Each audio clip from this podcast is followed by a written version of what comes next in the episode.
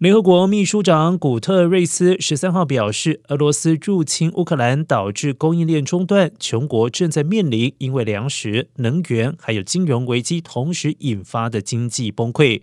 俄罗斯是全球主要石油及天然气出口国，而且俄罗斯和乌克兰都是谷物主要的生产国，合计约占全球三分之一谷物的出口量。同时，全球大宗商品价格创下历史新高，冲击依赖进口的国家。古特瑞斯呼吁，这场战争正在加剧了三个层面的危机。包括了粮食、能源，还有金融，正重创这世界最脆弱的部分人民、国家还有经济体。他进一步指出，我们正面临一场完美的风暴，这恐怕会危害许多发展中国家的经济。